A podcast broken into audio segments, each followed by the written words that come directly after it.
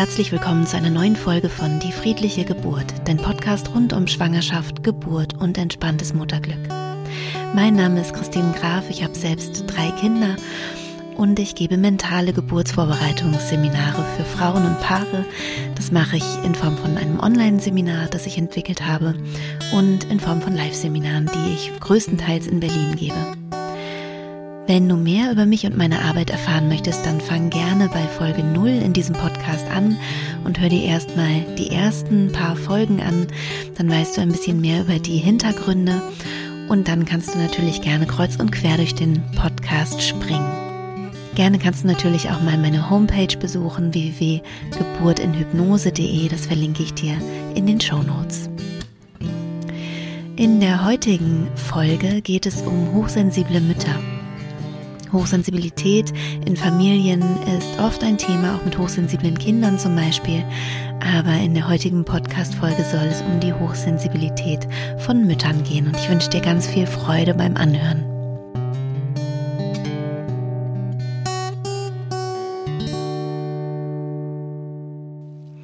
Zu Beginn dieser Folge würde ich gerne einmal erklären, ähm, was man eigentlich unter Hochsensibilität versteht. Ähm, man kann sich das so vorstellen, dass natürlich sehr viele Außenreize auf uns einwirken den ganzen Tag und unser Gehirn diese Außenreize filtert. Und dieser Filter ist bei allen Menschen unterschiedlich ausgeprägt. Ich finde immer das Bild ganz gut von einem, von einer Pizza zum Beispiel oder einem runden Kuchen.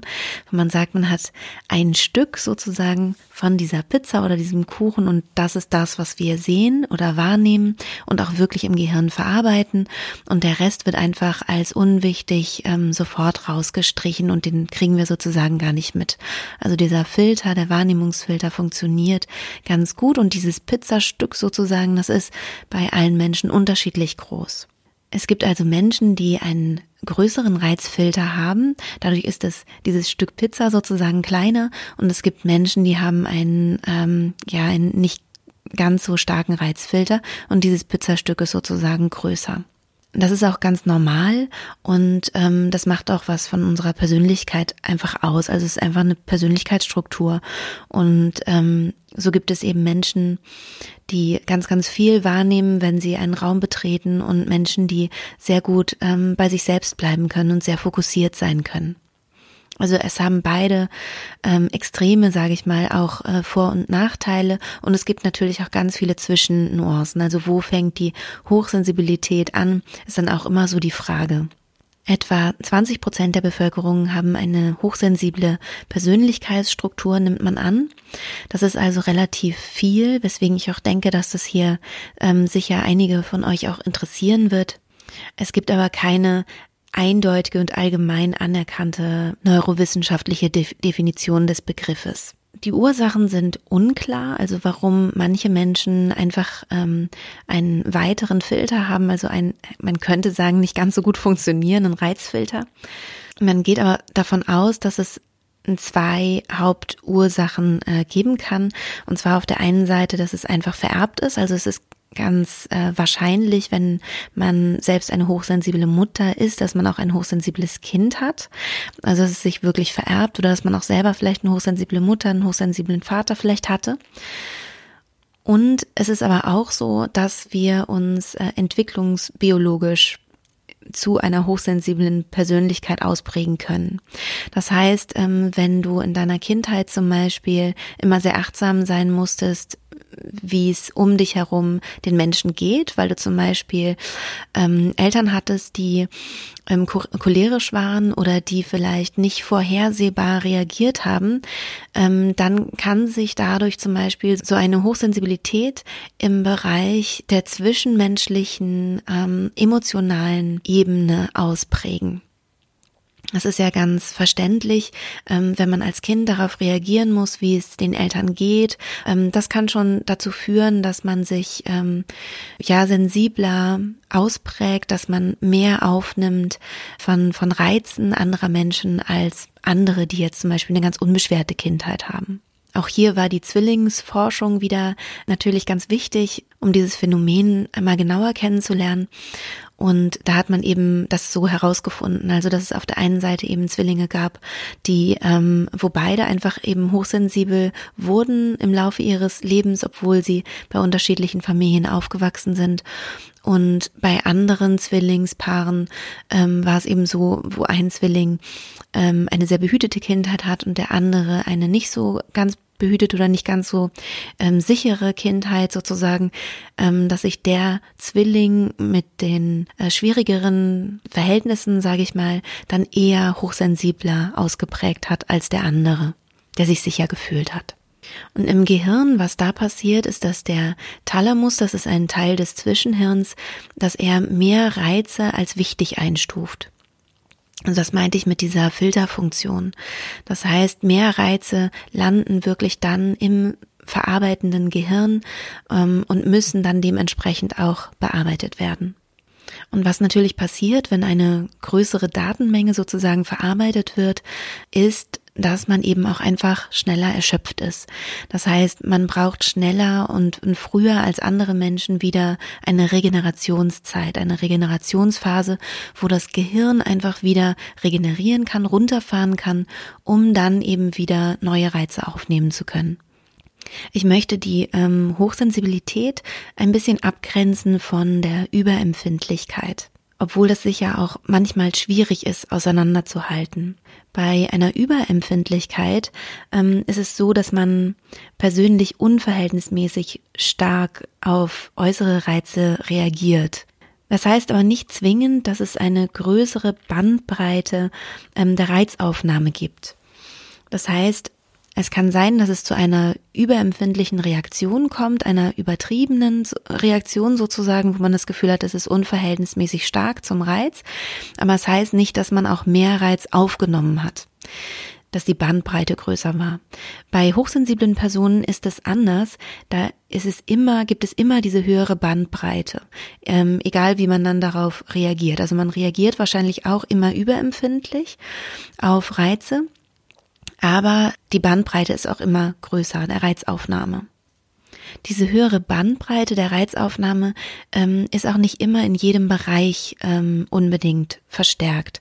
Das heißt, das habe ich auch gerade schon erzählt, wenn das also zum Beispiel entwicklungsbiologische Gründe hat, warum man eine ähm, hochsensible Persönlichkeitsstruktur entwickelt hat, dann ist es meistens so, dass man eben auf emotionaler Ebene sehr viel äh, mehr aufnimmt, also sehr viel stärker Stimmungen spürt, ähm, wie es anderen geht, sehr sensibel reagiert, sehr empathisch auch ähm, sein kann. Und es kann auch sein, dass man zum Beispiel sehr stark auf ähm, äh, Geräusche reagiert, also die Geräusche sehr, sehr viel ähm, stärker hört, lauter hört, sie einen auch stärker stören. Und es kann aber eben auch sein, dass man eine Hochsensibilität in anderen Bereichen hat, also auch gerade wenn es vererbt ist. Das heißt also, alle möglichen Reize kann man stärker wahrnehmen oder auch normal wahrnehmen. Also es ist, da ist jede Persönlichkeit wieder anders strukturiert.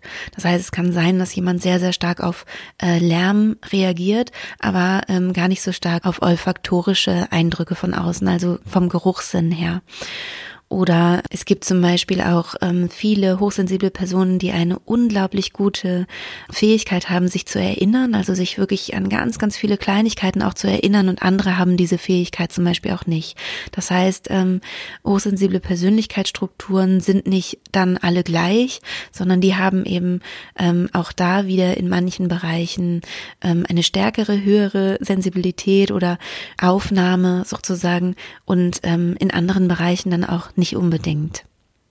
Wenn du dich jetzt fragst, ob das für dich vielleicht zutreffen könnte, dass du eine hochsensible Persönlichkeitsstruktur hast, ähm, will ich dir hier so ein paar Merkmale aufzeigen. Einmal die positiven und dann auch eben die negativen Merkmale, ähm, die viele hochsensible Persönlichkeiten ähm, aufweisen. Hochsensibilität, nur um das auch nochmal vorwegzunehmen, ist keine Krankheit. Es ist einfach wirklich nur ein Persönlichkeitsmerkmal.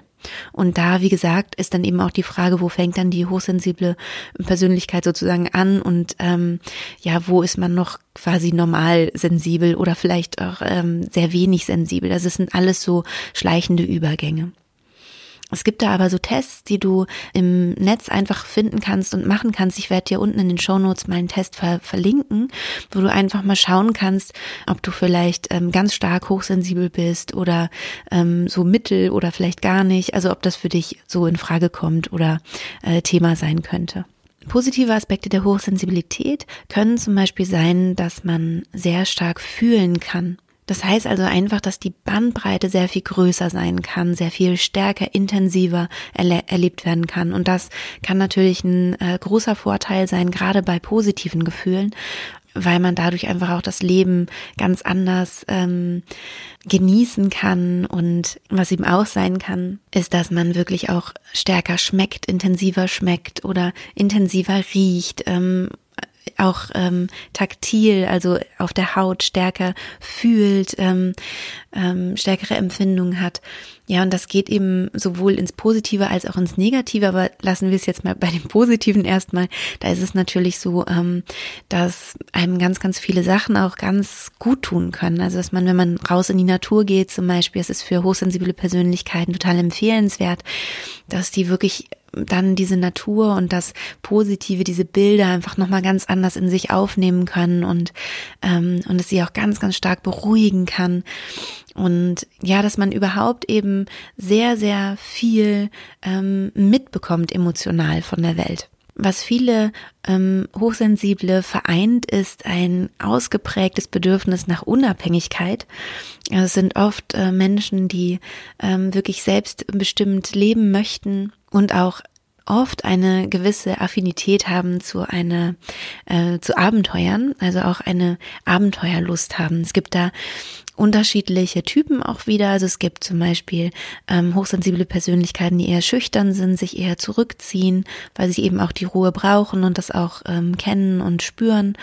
Und es gibt aber auch hochsensible Persönlichkeiten, ein bisschen weniger, ähm, die sehr extrovertiert sind und ähm, ja dann wirklich immer so auch gerne auf dem Bergkamm äh, spazieren sozusagen. Das heißt also, die wirklich ähm, das Abenteuer suchen, also auch den starken Reiz brauchen und wollen, ähm, dann aber auch schnell wieder Reiz überfordert sind und eigentlich den Rückzug brauchen. Also es, ist, es gibt da ein großes Auf und Ab und das kann einfach ein sehr spannendes Leben hervorrufen, ähm, ist aber eben auch äh, mit Vorsicht zu genießen. Also es ist, glaube ich, wichtig, wenn man eben so eine Persönlichkeitsstruktur hat, dass man ein bisschen weiß, wie man sein Gehirn dann auch wieder ähm, wieder schonen kann und, und in eine Regeneration bringen kann.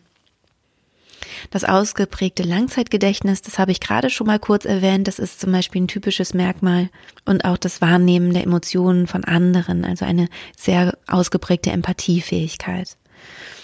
Und was damit einhergeht, ist auch ein starkes Harmoniebedürfnis. Also meistens ist es so, dass hochsensible Persönlichkeiten eher versuchen, Harmonie herzustellen, sodass sich eben immer alle wohlfühlen, weil sie sich sonst selber eben auch nicht wohlfühlen würden.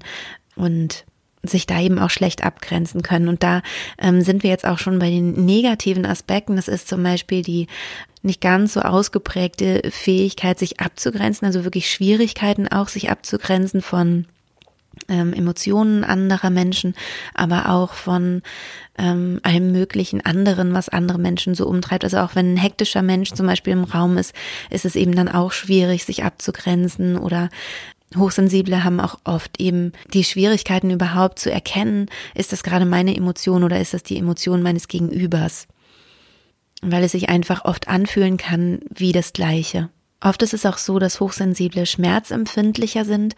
Und ich weiß, äh, mir hören ja hier auch viele Schwangere zu. Mach dir bitte keine Sorgen. Ähm, die Schmerzempfindlichkeit, also ich selber bin auch sehr schmerzempfindlich. Es hat aber nichts zu tun mit dem, ähm, wie dann deine Geburt verläuft oder so. Also bei mir war es ja so, dass ich zwei sehr schmerzhafte Geburten hatte und dann eben mit ähm, meiner Methode, mit Hypnose eine schmerzfreie Geburt erleben konnte, obwohl ich ein sehr großes Kind geboren habe. Das heißt, ähm, trotz Hochsensibilität ähm, brauchst du dir da keine Sorgen machen, weil Geburten trotzdem auch da ähm, wirklich total schön verlaufen können bis hin zur Schmerzfreiheit. Ja, und noch ein negativer Aspekt ähm, kann sein, dass man zu Perfektionismus neigt und ähm, dass man sehr, sehr kritisch mit sich selbst ist. Das ähm, kann auch einhergehen mit ähm, einer Hochsensibilität. Mir ist es aber ganz wichtig an dieser Stelle, da wirklich auch differenziert drauf zu schauen, denn es ist nicht so, dass jeder hochsensible Mensch, der eine gewisse Empathiefähigkeit dadurch vielleicht auch hat und mit sich bringt, ähm, besonders nett wäre oder ähm, sich besonders um andere kümmern oder sorgen würde, sondern ähm, die Frage ist ja immer, wie geht man damit um? Also erstmal ist es ja nur das, was die eigenen Fähigkeiten sind. Aber es gibt sehr, sehr viele Menschen, die nicht in den Bereich der Hochsensibilität einzuordnen wären, die wahnsinnig empathische und wunderbare Menschen sind, ja, und die auch einfach sehr, sehr rücksichtsvoll zum Beispiel sind und sich sehr kümmern um andere oder so. Das heißt, es ist überhaupt keine Wertung, ob jemand hochsensibel ist oder nicht. Und ich weiß aber, deswegen habe ich mich auch ein bisschen gescheut, dieses Thema anzugehen, obwohl es mich selber sehr interessiert. Ähm, ich weiß, dass es viele gibt, die sich selbst als hochsensibel bezeichnen und wahrscheinlich auch hochsensibel sind, die das so, ja, wie so ein Schild vor sich hertragen. Und das finde ich persönlich immer ein bisschen unangenehm. Also, dass man ähm, sich sozusagen wie herausstellt, man wäre etwas Besonderes, man wäre anders als andere und so weiter. Wir sind alle anders als andere. Also jeder Mensch äh, hat seine Einzigartigkeiten. Und ähm, ich finde es gut, wenn man weiß, ob man eben zur Hochsensibilität neigt oder nicht aber ähm, auch gerade um sich selbst zu schützen und besser mit sich selbst umzugehen und nicht um zu sagen, man ist jetzt ein besonders äh, toller oder äh, sensibler Mensch, weil äh, mit Sensibilität wird ja oft verbunden, dass man eben, wie gesagt, sich viel um andere kümmert, sorgt und so weiter, eine angenehme Persönlichkeit ist. Und das ist hiermit aber gar nicht gemeint mit der Hochsensibilität, sondern eben, wie gesagt, dass der Reizfilter nicht ganz so äh, gut, sage ich mal, funktioniert wie bei anderen. Das heißt, dass mehr Reize aufgenommen werden und eben vom Gehirn verarbeitet werden müssen. Und ich würde gerne auch auf dieser Ebene ähm, das Thema weiter betrachten.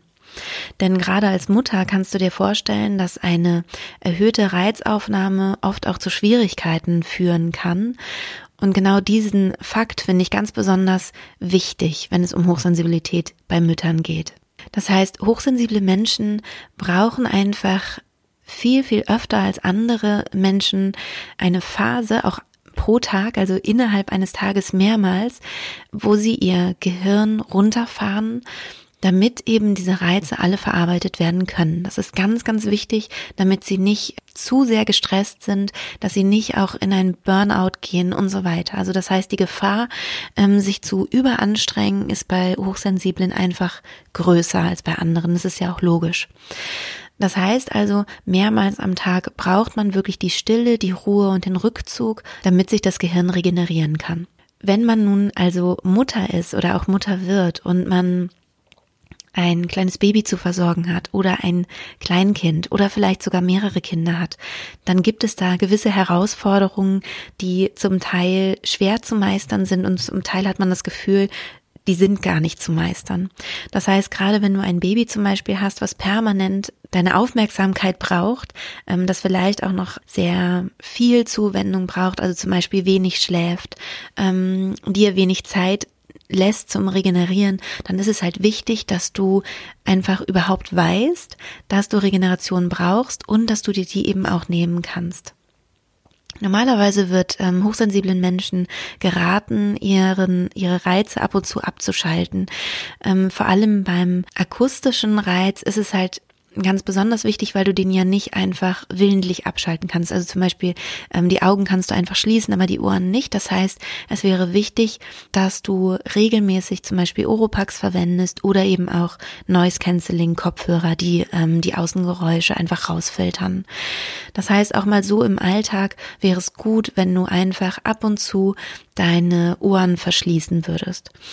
Auch wenn du zum Beispiel in öffentlichen äh, Verkehrsmitteln unterwegs bist, sowas ist für hochsensible Personen ähm, einfach sehr, sehr anstrengend, weil so viele akustische, olfaktorische und eben auch äh, Sehreize auf den äh, Menschen einströmen.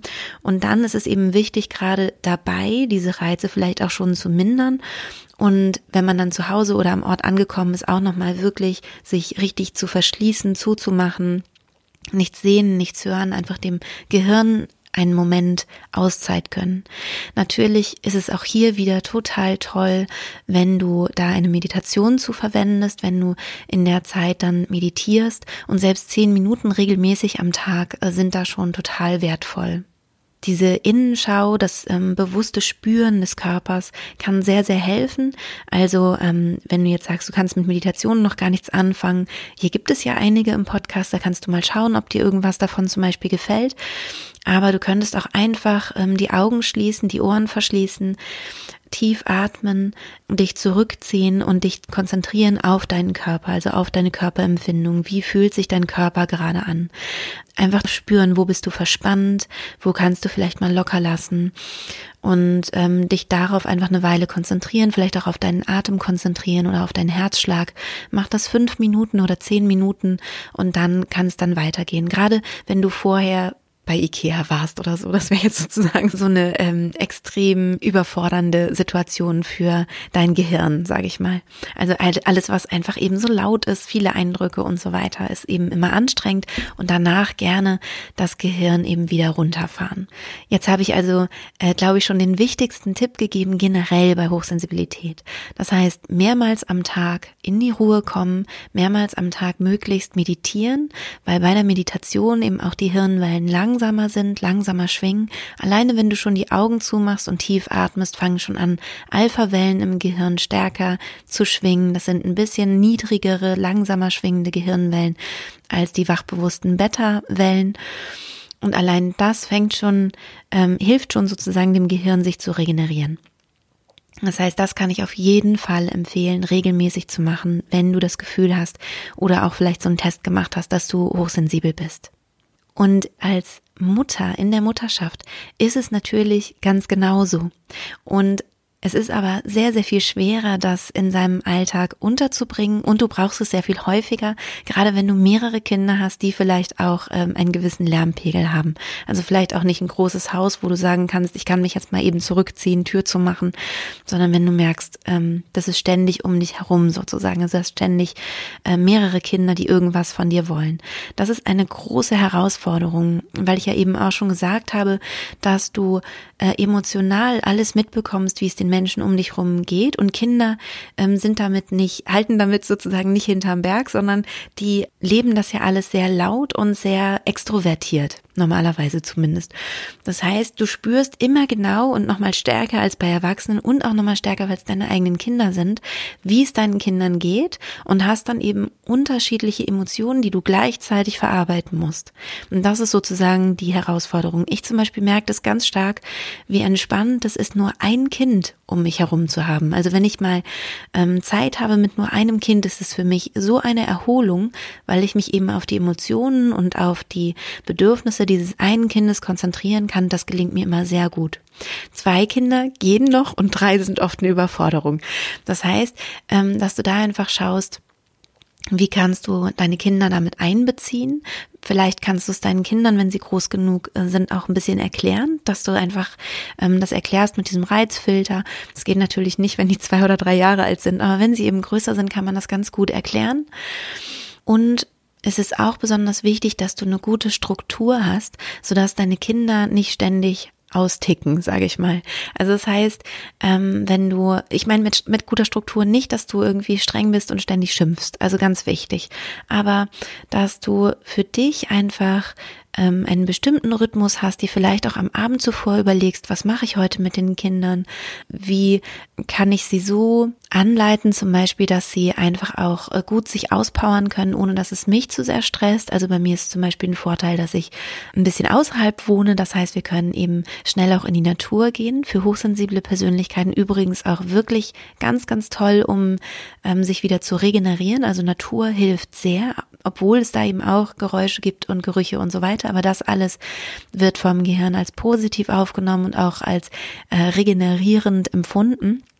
Und äh, Kinder draußen im Wald ist natürlich eine ganz feine Sache, ähm, weil die einfach rumrennen können und du hast trotzdem eben den Moment in der Natur. Aber überhaupt eben auch zu schauen, ähm, haben sie genug äh, Bewegung? Kinder brauchen Bewegung. Wenn sie die draußen nicht bekommen, dann haben sie die Bewegung drin und dann hast du eben den gewissen Lärmpegel, sage ich mal.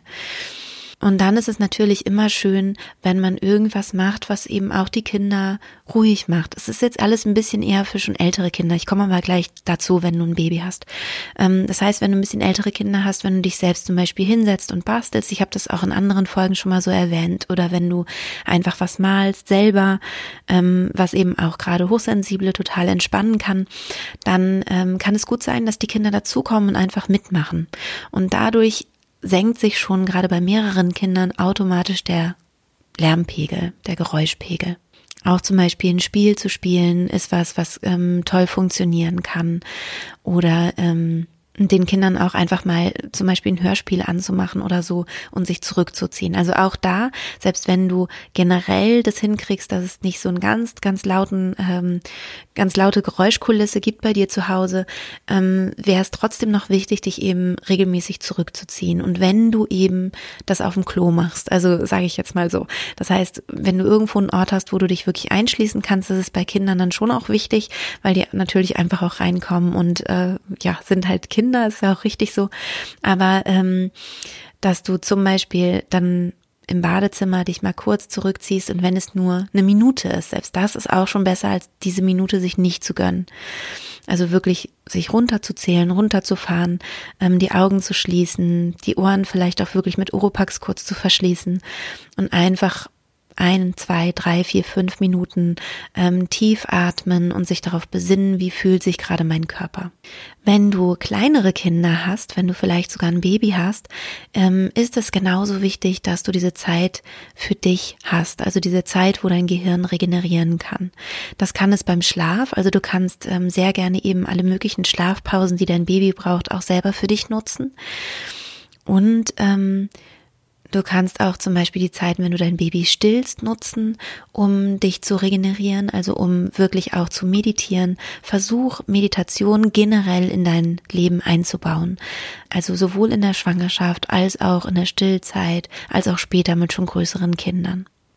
Und super ist es natürlich, wenn du sogar eine längere Zeit auch mal am Tag hättest, zum Beispiel ähm, in der Mittagspause, vielleicht eben, wenn dein Kind auch schläft, aber auch wenn es größer ist oder du hast vielleicht unterschiedlich alte Kinder, manche sind schon größer, manche nicht. Ich finde, da kann man dann auch wirklich schauen, gerade wenn du das Gefühl hast, du kommst an so eine Grenze, das gilt jetzt aber genauso für hochsensible wie auch normalsensible Personen. Ähm, wenn du das Gefühl hast, du kommst einfach an eine Grenze, es ist alles zu laut, es ist alles zu viel und du weißt dir gerade nicht zu helfen, finde ich, dass es legitim ist, dass du zum Beispiel auch mal einen Film anmachst. Ähm, bei mir ist es so, dass ich darauf achte, dass meine Kinder nicht zu viel Medien konsumieren. Ähm, dazu mache ich bestimmt auch mal eine Podcast-Folge, warum ich das wichtig finde also nur mal, um das mal kurz an, äh, anzureißen, schon mal, das ist für das Gehirn des Kindes einfach besser, wenn es möglichst wenig ähm, Medienkonsum hat und erst relativ spät dann damit sozusagen beginnt, auch um die Kreativität des Kindes zu ähm, unterstützen, also damit das Gehirn einfach sich gut entwickeln kann und auch die eigene Kreativität sich gut entwickeln kann. Aber wenn du merkst, du kommst an eine Grenze und du bist kurz davor zu explodieren, ich finde, das merkt man immer sehr stark, dann finde ich das sehr viel besser, wirklich zu sagen, okay, wir machen heute mal eine Ausnahme, es wird jetzt mal ein Film angemacht als dass du eben explodierst. Also versuch dich dann wirklich rauszunehmen, versuch irgendwie Stille herzustellen. Und wenn du zu zweit bist, wenn du einen Partner an deiner Seite hast, dann wäre es toll, wenn du das alles mal in aller Ruhe mit deinem Partner besprichst. Vielleicht auch deinem Partner diese Podcast-Folge mal zeigst und sagst, hm, ich habe diesen Test gemacht, bei mir ist das auch so. Ähm, vielleicht können wir da gucken, wie wir einen guten Weg finden. Und dass du einfach ähm, mit deinem Partner besprechen kannst, ähm, wenn er zu Hause ist, wenn er zum Beispiel erst abends nach Hause kommt, dass man sagt, okay, ähm, ich brauche jetzt eine halbe Stunde und dann kannst du dich vielleicht in ein anderes Zimmer zurückziehen, wie gesagt, mit Oropax und Augen zu oder eben nach draußen gehen, dass du dort irgendwo einen ruhigen Ort findest, wo du dich eben auch zurückziehen kannst und einfach mal eine halbe Stunde für dich sein kannst, dich auf deinen Körper konzentrieren kannst und deinem Gehirn die Möglichkeit gibst, dadurch sich zu regenerieren. Meine Kinder sind mittlerweile so alt, ähm, dass ich wirklich sagen kann, wenn ich, ähm, wenn ich dann K.O. bin und müde, dass ich sage, ich brauche jetzt eine halbe Stunde, ich muss eine halbe Stunde schlafen. Oder auch, ich sage auch wirklich meinen Kindern, ich will kurz meditieren. Und dann wissen sie schon, dass ich wirklich von ihnen erwarte, dass sie leise sind. Und das können sie auch. Also das Tolle ist, dass sie darauf total Rücksicht nehmen, weil sie das bei mir schon wissen und weil sie auch wissen, dass ich danach total gut drauf bin und gut gelaunt bin und gut erholt und äh, alles wieder schön ist und dass sie auch merken, ich brauche das jetzt. Also bei meinem mittleren Sohn ist es sogar so, dass er mich dann manchmal fragt, dass er sagt, Mama, kann es sein, dass du mal eine Auszeit brauchst? Ähm, weil die Kinder natürlich auch mitkriegen, dass das Level halt immer mehr steigt, ne, dass man angespannt ist und die Kinder kriegen das ja dann auch mit und sind sehr soziale Wesen und äh, empathisch veranlagt. Und es kann sein, dass eben dein Kind dann vielleicht auch dich irgendwann darauf aufmerksam macht, Mensch, willst du dich nicht mal kurz hinlegen? Bei mir ist es so, ähm, dass es mir sehr hilft, wenn ich einfach kurz zehn Minuten schlafe zum Beispiel. Und diese Power Naps, die kann ich sowieso generell total empfehlen. Also das Gehirn kann sich dadurch extrem runterfahren und entspannen, erholen und danach bin ich super drauf. Also das heißt, ähm, so ein, so ein Power Nap, äh, wenn ich das mache, dann stelle ich mir meistens einen Wecker von einer Viertelstunde, dass ich sage, ich habe fünf Minuten Zeit Zeit, um einzuschlafen. Und ähm, bei mir ist es so, das muss ich jetzt ein bisschen zugeben, ich höre dann meistens ähm, eine Meditation, aber um einzuschlafen. Das heißt, ähm, ich meditiere auch so, aber ich höre dann meistens eine gesprochene Meditation, weil ich dann nicht den Druck habe, einschlafen zu müssen, sondern ähm, ich höre sie einfach und denke, es passiert, was passiert, aber ich schlafe dann eigentlich immer ein. Also gerade wenn ich mich hinlege und nicht hinsetze, bin ich dann sofort weg. Und das ist aber total super. Also für meinen Kopf ist es super und für meine Kinder ist es eben auch super.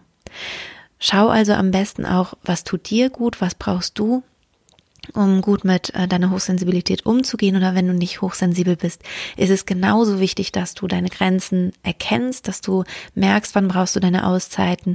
Und für jede Person, egal ob hochsensibel oder nicht, ist es natürlich super wertvoll ähm, zu meditieren. Und wenn es nur einmal am Tag ist. Es ist mittlerweile auch tatsächlich äh, gut erforscht, wie positiv sich ähm, regelmäßige Meditation auf dein Wohlbefinden auswirken kann. Gerade auch was ähm, den Stress angeht, also es hilft, ähm, den Stress zu reduzieren auch ähm, positive Gefühle wieder stärker zu empfinden und viele, viele, viele andere Vorteile hat es, äh, wenn man regelmäßig meditiert. Es gibt noch einen anderen Punkt, der im Alltag sehr helfen kann, wenn du hochsensibel bist. Und zwar ähm, ist es, glaube ich, ganz klar, wenn du dir vorstellst, dass du eben einen schwächeren Wahrnehmungsfilter hast, also mehr Dinge auch unbewusst einfach von deinem Gehirn eben verarbeitet werden als bei anderen. Und ähm, was ich da eben wichtig finde, ist tatsächlich, dass man ein bisschen darauf achtet, dass ähm, die Wohnung relativ aufgeräumt ist. Ich weiß, das geht gerade mit Kindern oft nicht so, wie man sich das wünscht, aber du wirst merken oder höchstwahrscheinlich merken, je aufgeräumter es ist und je ähm, sauberer es ist, desto ruhiger fühlst du dich. Und das liegt eben auch daran, wenn du hochsensibel bist, dass die Unruhe, die ausgeht von einem unaufgeräumten Zimmer, von einer unaufgeräumten Wohnung, die ganze Zeit sozusagen in deinem Gehirn verarbeitet werden muss. Das heißt, ähm, das Gehirn kann möglicherweise, wenn du hochsensibel bist, ähm, nicht gut filtern, ob das gerade wichtige Informationen sind oder nicht. Und die Unordnung wird dann sozusagen immer wieder neu verarbeitet.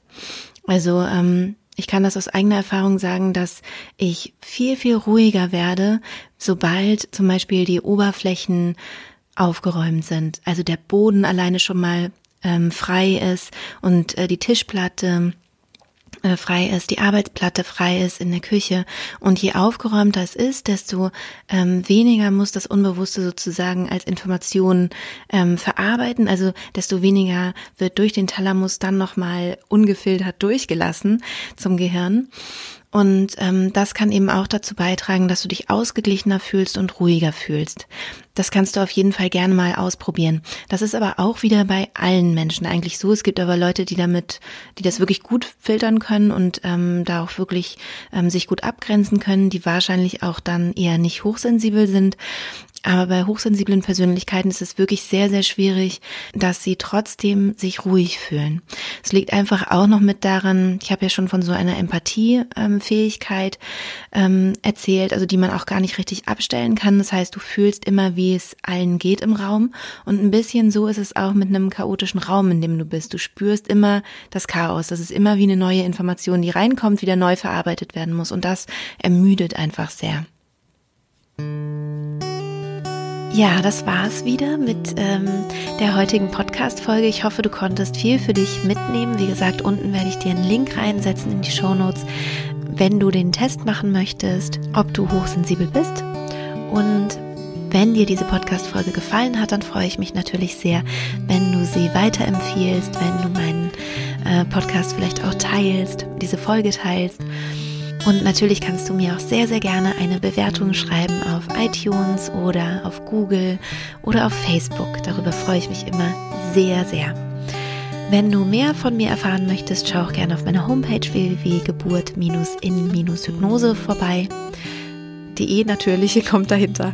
Ja, ich habe das ja jetzt einige Wochen ausprobiert, auch mit Instagram Live, also dass ich immer am Mittwoch um 21 Uhr live gegangen bin. Ich habe jetzt bei Instagram mal eine Umfrage gestartet, wie, ja, wie diese Uhrzeit überhaupt für euch so ist. Und was dabei rauskam, war sehr interessant. Also erstmal vielen Dank, es haben sehr viele mitgemacht. Die wenigsten fanden die Uhrzeit 21 Uhr gut, also es war wirklich nur ein ganz geringer Teil. Die meisten haben gesagt, sie sind entweder zu müde um diese Uhrzeit oder ähm, sie fänden einfach am Vormittag passender. Und viele haben auch gesagt, sie fänden es gut, wenn es wechselt und ähm, auch nicht immer der Mittwoch zum Beispiel ist. Deswegen habe ich mir überlegt, dass ich das verändern werde. Ähm, ich werde das immer über Instagram vorher ankündigen, also immer so, ein, so einen Tag vorher Bescheid sagen in meiner Story, dass ich, also wann ich live gehen werde. Und ähm, dann hoffe ich einfach, dass ich viele von euch erreiche. Und ich werde auch wieder bei Instagram ein Foto zu dieser heutigen Podcast-Folge posten, sodass du ähm, gerne auch zu dieser Folge dich melden kannst und schreiben kannst, wie sie dir gefallen hat und ähm, was du vielleicht für dich für Erkenntnisse hattest. Es kann nämlich tatsächlich sehr erleichternd sein, wenn man merkt, dass man nicht äh, komisch ist, äh, weil man irgendwie weniger Kapazität hat sozusagen als andere Menschen, sondern wenn man merkt, dass es einfach eben so ein Persönlichkeitsmerkmal und man eben auch vielleicht lernen kann, wie man damit besser umgehen kann. Es gibt noch einen weiteren Punkt, den ich ansprechen möchte, und zwar kriege ich ähm, ganz oft äh, Nachrichten, ob auch die Hypnosen einzeln zu kaufen wären von meinem Online-Kurs. Und das habe ich am Anfang mal gemacht, eine Zeit lang, aber ich habe mich dagegen entschieden, weil mir aufgefallen ist, dass einfach die Raten der positiven Geburtserfahrungen so viel höher sind, wenn man den ganzen Kurs macht. Ähm, und dann möchte ich auch nicht die Frauen da sozusagen, ähm, klingt vielleicht jetzt ein bisschen doof, aber in ihr Unglück rennen lassen. Also ich möchte halt, wenn man sich mit mir vorbereitet, dass man auch ganz vorbereitet ist und dass man dann auch wirklich die höchstmögliche Chance hat auf eine schöne Geburt. Und das geht tatsächlich mit dem ganzen Kurs und dem ähm, Audiobereich.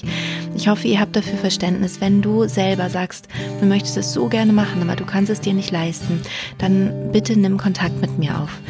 Bisher habe ich immer noch eine Lösung gef gefunden für die Frauen. Das heißt, scheue dich da bitte nicht, nimm äh, Kontakt mit mir auf, dass wir dann gemeinsam überlegen können, was kann eine Lösung sein. Und ich hoffe, du hast dafür Verständnis. Ähm, es ist tatsächlich zu deinem Besten, dass ich nicht nur einen Teil rausgebe. In diesem Sinne wünsche ich dir eine wunderschöne und entspannte Woche. Bis nächste Woche hoffentlich, bis zur nächsten Folge. Deine Christine.